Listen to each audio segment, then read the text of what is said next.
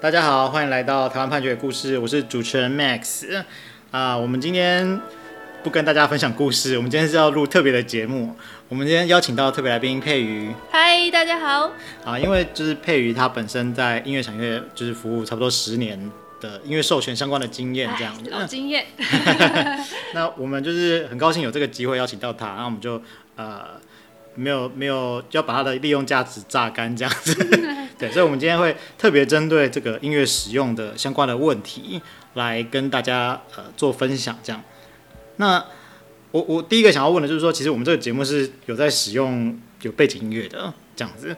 那我们在使用这些背景音乐的时候，有没有什么需要特别注意的事情？呃，你这节目主要是放在网络上嘛，对吧？对。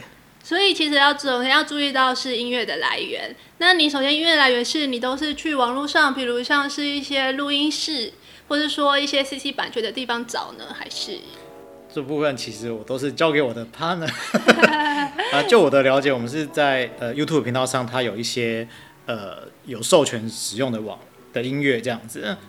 嘿，啊，所以它就我的认知，它应该是原本在试出的时候就有呃。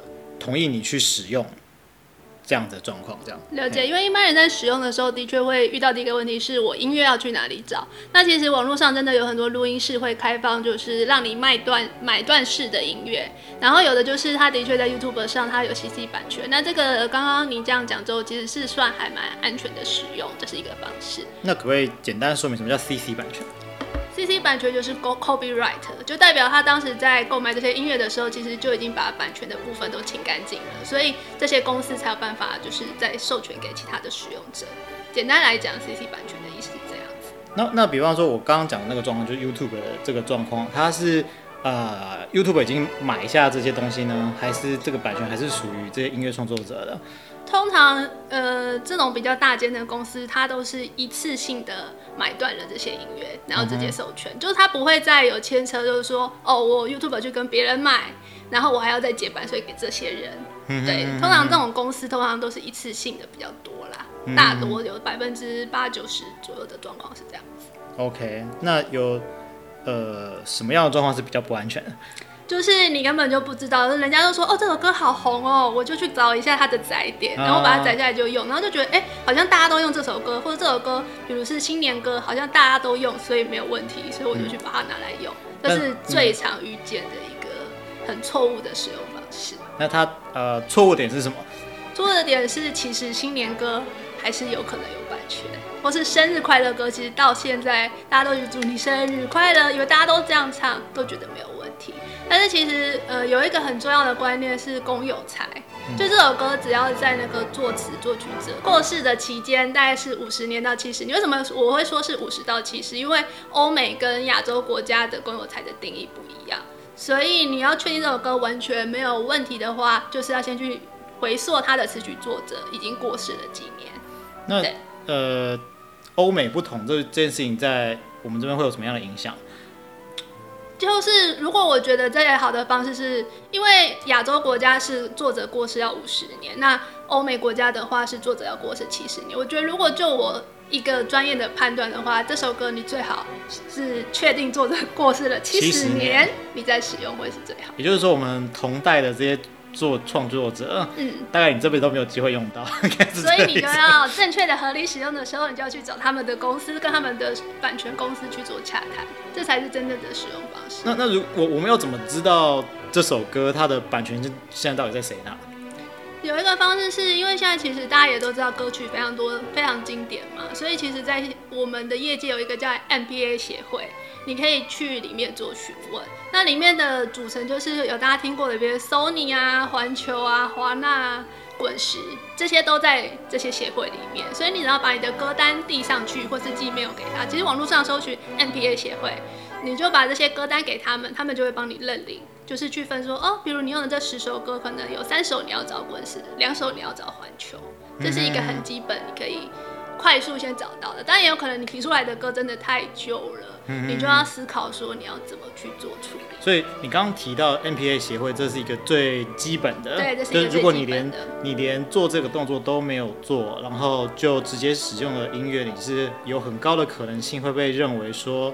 呃，你就是在侵害别人的著作权。是的，这样认为是没有错的。所以我觉得要起码你在使用音乐的话，你最基本就是你要把你的清单去做这样的确认。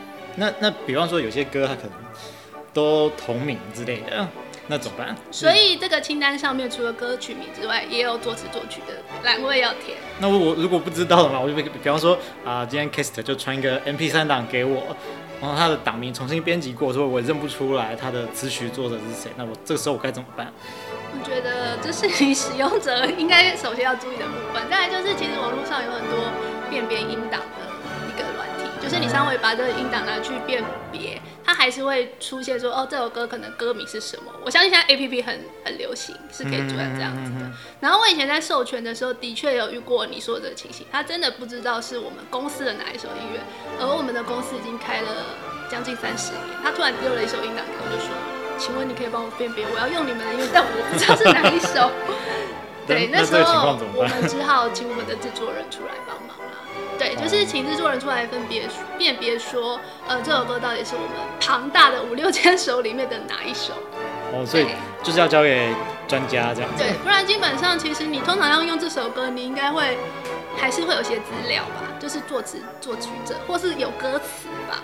嗯，对，就是交给专业的处理，所以，所以我才说，其实有时候我们在做授权的时候，我自己觉得啦，我觉得也蛮像破案的。首先你要先确定词曲作者是谁，词曲作者过世了几年，然后你要怎么使用是安全的，嗯、所以你要一一节一节的去破。嗯、对，所以其实你问的蛮 detail 的，的确是有这些状况的产生。那那我可以顺便问一下，那比方说一首歌，它有。呃，作词作曲，那它有可能，呃，因为因为它可能对于词有它的著作权，对于曲有它的著作权，那它有可能会分别属于不同的所有权人吗？有可能，有可能，真的有可能，真的有可能，而且那怎么做？那这首歌还能用吗？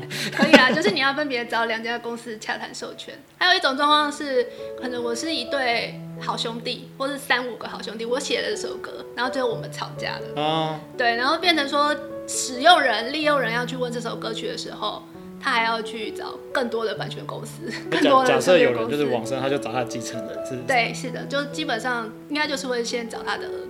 就是如果他没有儿子，就是伴伴侣这样子。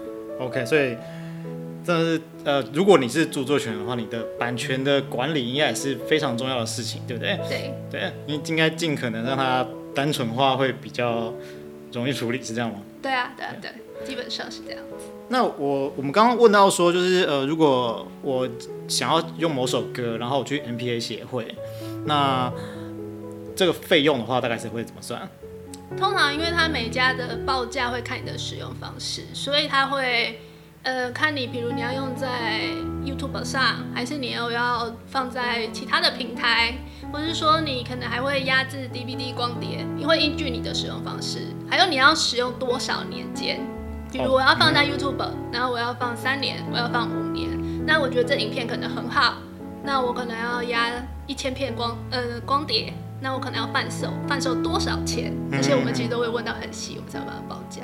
OK，所以每一次的状况，它的报价可能会是不一样的，对这样子。因为我们当然也要帮作者这里做一个把关嘛，你们总不能说你们用了十分，跟你们用了两分，那我们统一都一个价格，那让作者其实他也是很需要著作权费的。对，因为其实。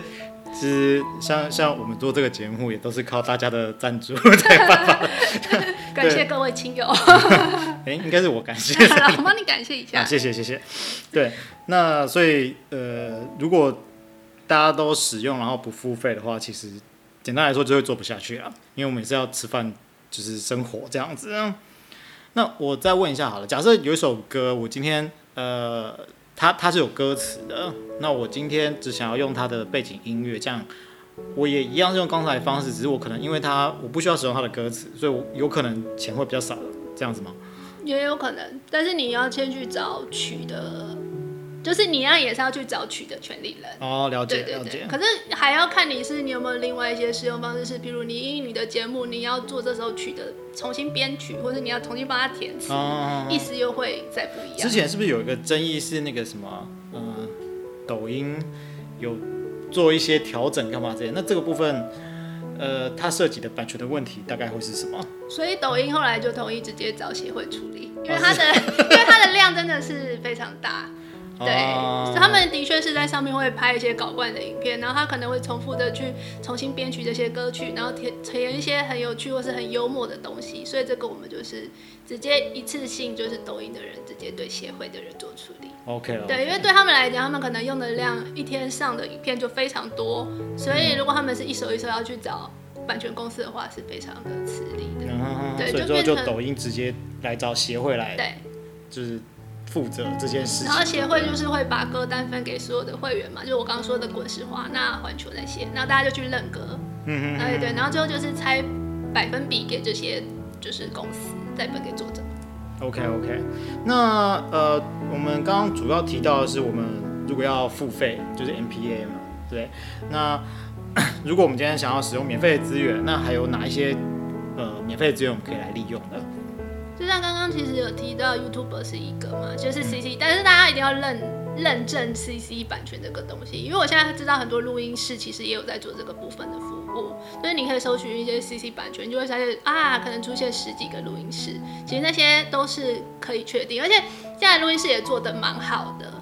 就是你可以跟他们要一些基本的证明书，就是他们提供给你的也没有问题。那那些就是你也可以去使用，因为我知道很多学生其实他们在做毕业作品，他们很需要一些可能稍微符合他们预算的，所以他们就会去找那些音乐。我觉得那些音乐其实都可以考虑。对，嗯嗯嗯嗯嗯嗯，是。那如果今天我是一个呃，就是词曲创作家啦，或是音乐制作人啊，我就是自己。自弹自唱，然后写了一首歌之类的。好了，那我要怎样去保障我的版权？因为理论上我，我我我创作完这首歌，我就其实就有这个著作权的嘛。对，我不需要不需要去做登记或干嘛之类的。可是，呃，我没有做登记的状况之下，没有人知道这首歌是我的。那我我又想要让大家听到，所以我会把它散播出去。比方说，我放到 YouTube 干嘛之类的。这个时候，我要怎样去保障我的版权？现在网络其实是非常多元化啦，我个人会建议说，就是如果作者、自由创作者有这样子的想法的话，还是可以找一个词曲的那个经纪公司去做保障。那词曲公司通常都是怎么帮作者做保障呢？就是如果说像你音乐数位上架的话，那基本上我们都有一些合约的。就是契约，所以其实像数位平台上面的一些使用，这些一定都是安全的。然后再来就是在 YouTube 的部分，因为 YouTube 的确也是一个很大的公开传输平台嘛，所以像 YouTube 其实它有个机制，是它还有就是一些音乐辨识的功能在后台，就是只要有人偷用你的音乐。他听到那个前三十秒，觉得这音乐怪怪的，其实 YouTube 会直接帮你下架，帮你黑幕，或是帮你去举证。所以我会建议说，就是在一个保障的情况下的话，我觉得词曲作者还是可以考虑，就是直接由协会管理这样子比较复杂或是侵权的状况。好，那除了我们刚刚提到的这些问题之外，还有没有什么问题是呃你很经常被问到，所以你很想要在这边一次告诉大家的？哦，我觉得我比较最常问到的应该是公开场合的使用，大家就会说，哦，我公开场合我也是在帮你们做宣传，我为什么不能使用？呃，我觉得还是要再带一个很重要的观念呐，使用者付费这件事情很重要，不管是尊重创作者，或是答案任何就是很辛苦在生活的这些人，使用者付费很重要。对，那公开场合为什么？很重要，就是像其实演唱会啊，或是一些咖啡厅什么使用音乐，我觉得你帮人家宣传，帮我们宣传固然是好，但是其实你在这些宣传里面，你不觉得其实你在也帮你的咖啡店或是你的餐厅做一个氛围，那相对而言，就是真的就是你需要负担你的相对的就你你也是有获利的，是的，所以我就觉得，哎、欸，为什么大家会觉得公开场合好像就不用？对，嗯、就是我也蛮常被问到的一个问题。好。那我们今天的特别节目就到这边告一段落，我们谢谢佩瑜，谢谢。